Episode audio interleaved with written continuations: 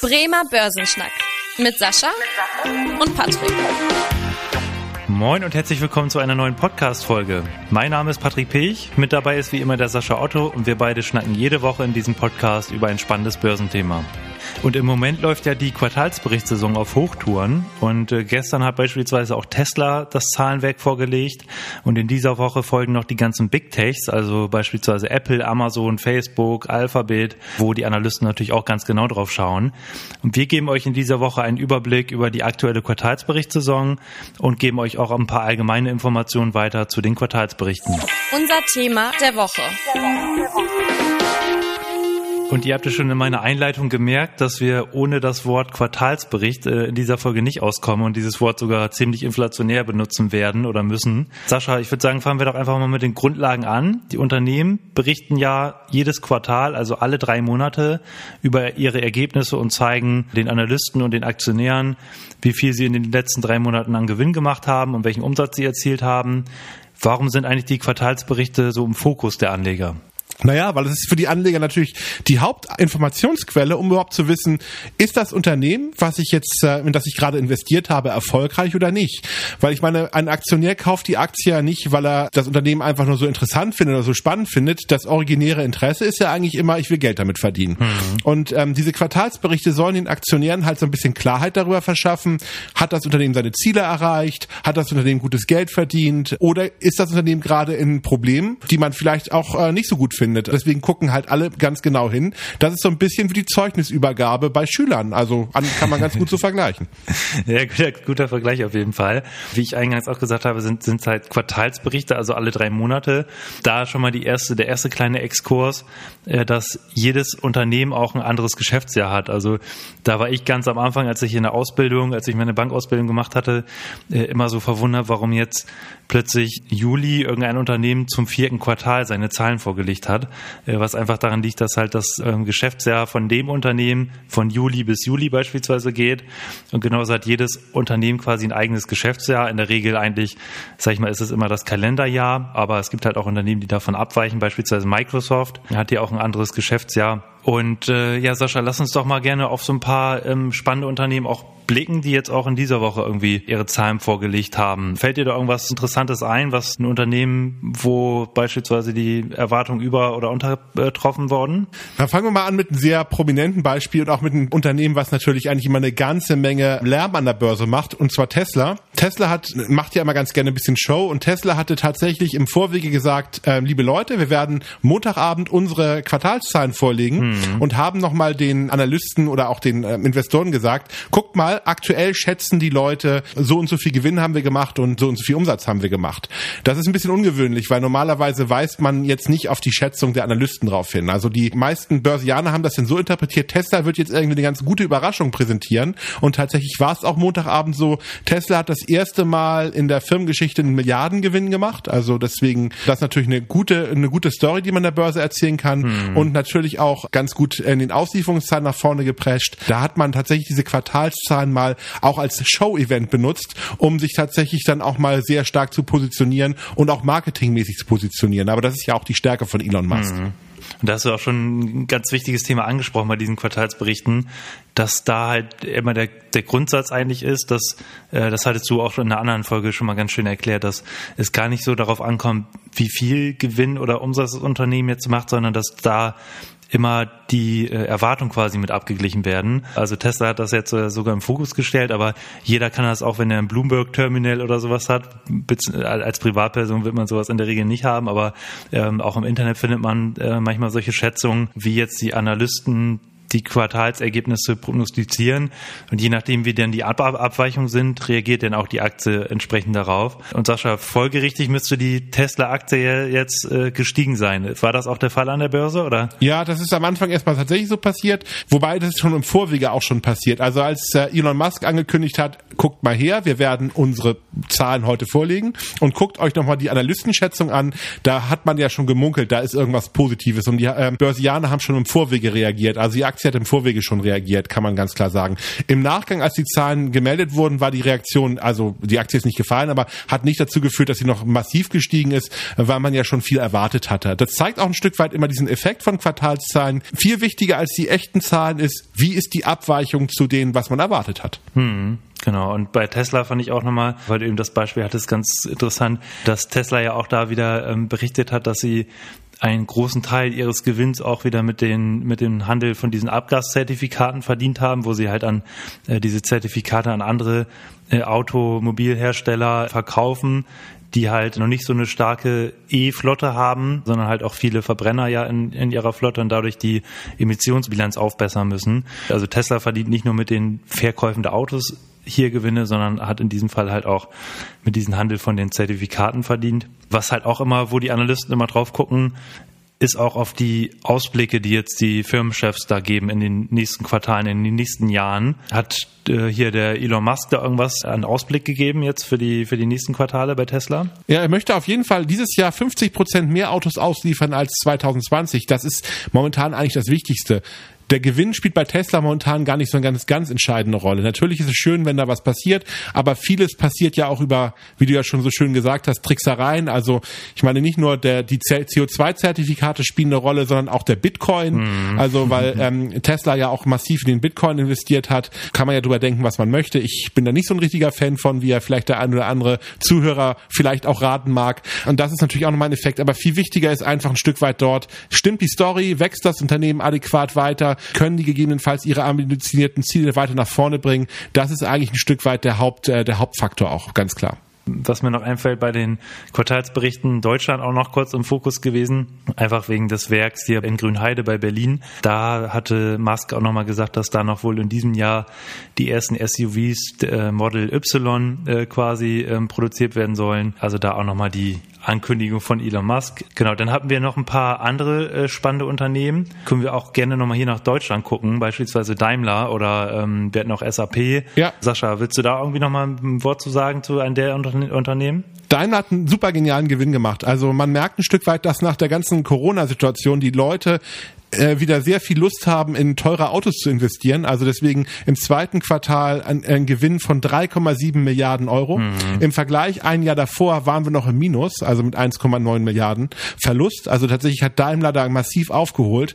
Massiver Umsatzanstieg, also was natürlich auch ein Stück weit zeigt, die Leute sind kaufwillig und äh, haben Lust äh, in der Form in Autos zu investieren. Die Aktie hat auch sehr gut reagiert. Es gibt aber so ein bisschen, zumindest ein kleines Aber, das sollte man tatsächlich nicht unterschätzen. Daimler hat selber gesagt, unser größtes Problem ist nach wie vor der Chipmangel, der sich sehr wahrscheinlich bis 2022 hinziehen wird, vielleicht sogar bis 2023. Intel hat ja sowas gesagt, dass es bis 2023 dauern kann, bis wir das normalisiert haben, das Ganze. Und das bremst natürlich den Absatz so ein bisschen. Aber trotzdem, die Aktie feiert jetzt erstmal die sehr guten Ergebnisse, deswegen ähm, gute Entwicklung der letzten Tage auch. Und das jetzt als Punkt dabei. Ja. Hm. Und da, da auf diesen Chipmangel ist ja auch zum Beispiel Elon Musk auch nochmal eingegangen, dass er das auch als Problem sieht, jetzt auch für die, für die nächsten Quartale. Also das äh, ist gerade in der Automobilindustrie, da haben wir auch schon mal kurz drüber berichtet, ein echt extrem wichtiges Thema. Und dann haben wir zum Beispiel auch ein erstes Tech-Unternehmen aus den USA gehabt mit Netflix, die das Zahlenwerk vorgelegt haben. Jetzt hier beispielsweise Apple, Alphabet, Amazon, Facebook, die folgen alle noch in dieser Woche und legen da ihre Zahlen vor. Beispielsweise, wir nehmen heute am Dienstag, den 27. auf. Morgen äh, liegen beispielsweise dann, äh, oder nee, heute Abend sogar liegt äh, Apple noch nach Schließung der US-Börsen die Quartalsberichte vor. Auch da nochmal ein kleiner Exkurs, der vielleicht auch nochmal ganz interessant ist, äh, weil das haben mich ein paar Freunde auch schon mal gefragt, dass in den USA nach Börsenschluss ja in unserer Zeit hier quasi, mitteleuropäische Zeit heißt äh, nach 22 Uhr, äh, weil in, in, den USA sind die Börsen von 9.30 Uhr bis 16 Uhr geöffnet und dann quasi in unserer Zeit von 15.30 Uhr bis 22 Uhr. Und äh, Sascha, du hast es auch irgendwann mal, ich weiß nicht mehr in welcher Folge das war, gesagt, theoretisch kann man ja den ganzen Tag äh, sich mit der Börse beschäftigen, angefangen mit Asien, weitergegangen mit Europa und abends dann noch mit den USA. Also das äh, für Börsenliebhaber ist das natürlich auch was, oder? Auf jeden Fall. Ich glaube, das ist auch ganz wichtig, weil vielleicht sollten wir unseren Zuhörern auch noch mal kurz erzählen, warum diese Quartalsberichte immer nach Börsenschluss in der Regel vorgelegt werden und nicht während der Börsenzeit.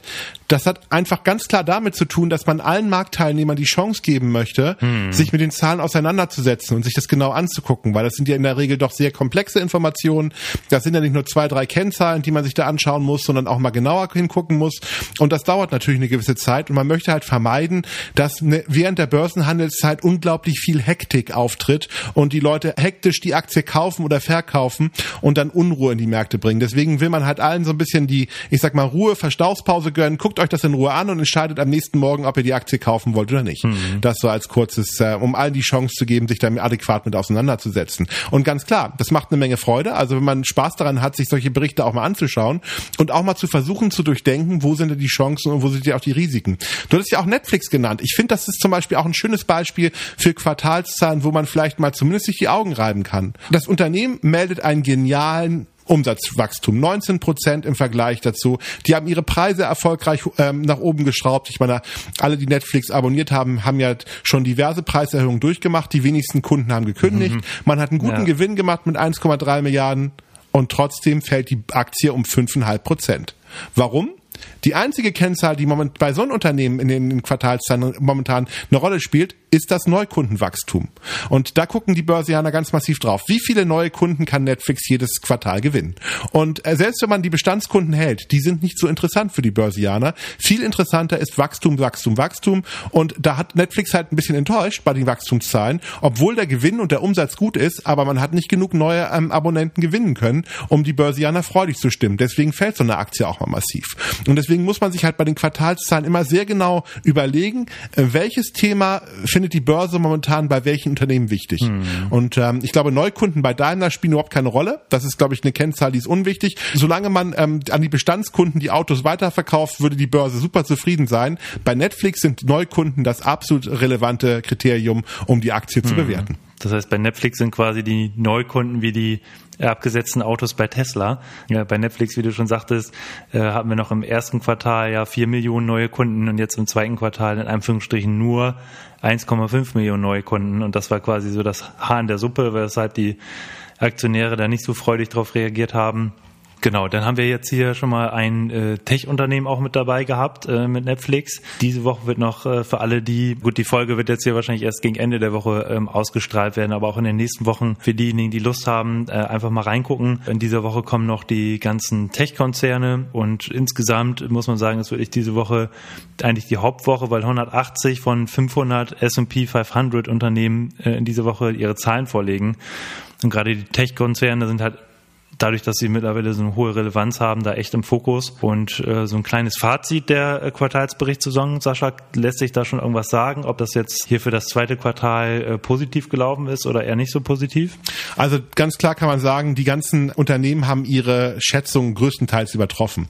Also es gab ganz wenige Enttäuschungen. Die meisten Unternehmen haben mehr Gewinn oder mehr Umsatz geliefert, als die Analysten erwartet haben. Also das war erstmal recht positiv, was das betrifft. Sieht erstmal sehr solide und vernünftig aus.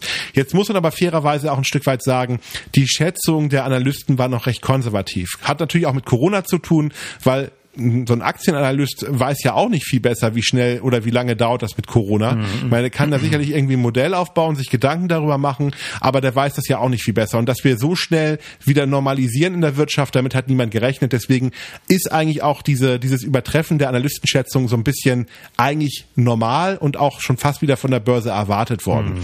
Deswegen sieht man auch ein Stück weit, die Börsen sind zwar recht freundlich, aber so richtig Euphorie kommt bei den guten Zahlen auch nicht auf. Also man sieht zwar teilweise auch neue Hochstände an den Börsen. Aber dass da jetzt irgendwie jetzt äh, nochmal fünf oder zehn Prozent nach oben geht, das passiert aktuell nicht, weil das momentan eigentlich schon in den Börsenkursen eingepreist ist, was da momentan in den Quartalsberichten darstellt. Also mein Fazit, solide Quartalsaison, ähm, die äh, Meinungen werden übertroffen, aber Euphorie sieht irgendwie auch ein bisschen anders aus. Das hm. so würde ich so als Fazit für mich mal so aus der aktuellen Situation sehen. Aber wir haben ja noch ein paar Unternehmen. Es ist ja erst quasi ungefähr ein Drittel hat ja erst gemeldet. Es gibt ja bestimmt noch ein paar spannende Überraschungen, die in den nächsten paar Wochen noch kommen können.